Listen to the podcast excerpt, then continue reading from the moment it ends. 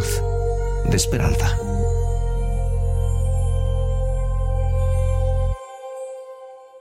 San Marcos capítulo 9, versículo 41. Y cualquiera que os diere un vaso de agua en mi nombre, porque sois de Cristo, de cierto os digo que no perderá su recompensa. Sé que no debería decirlo, pero con Jesús lo que vale es la amabilidad.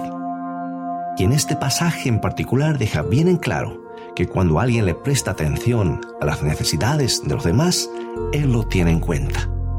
Y me imagino que lo que nos hace tomarlo en serio como cristianos es ver que otros, incluso algunos que no conocen a Cristo, pueden ser más amables que nosotros. En un libro reciente que se escribió con el propósito de cuestionar la fe cristiana, el destacado ateo Richard Dawkins hace referencia a un estudio publicado por Sam Harris acerca de las tasas de criminalidad en los distintos estados americanos. Ahora bien, desde el mismo comienzo, Dawkins llega a algunas conclusiones injustificadas a partir de los datos del estudio y también pinta una imagen del cristianismo y la política que es una amplia generalización. Pero creo que igualmente vale la pena echarle un vistazo. Resulta que los estados donde los cristianos conservadores son fuertes tienen las tasas de criminalidad más altas del país.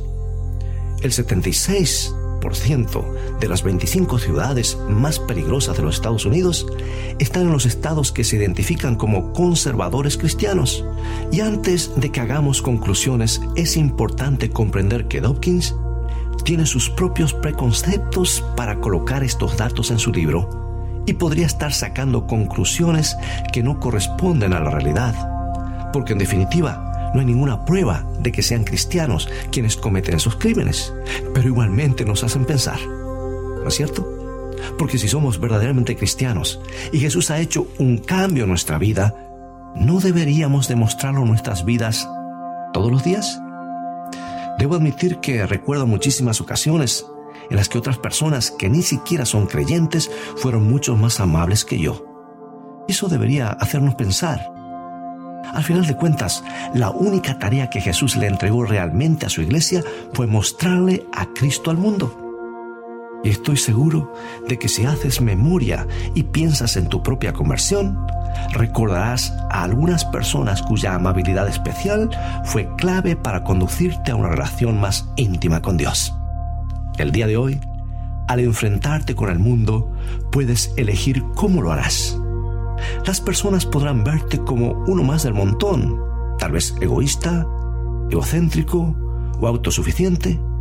O podrás dejar tu propia marca mostrando un poco de amabilidad hacia alguien que necesite de tu ayuda o de algunas pocas palabras cariñosas. Piensa que es como si le ofrecieras un vaso de agua fresca a uno de los discípulos de Dios. Y ten la certeza de que pones una sonrisa en el rostro de Cristo quien siempre te ofrece una luz de esperanza.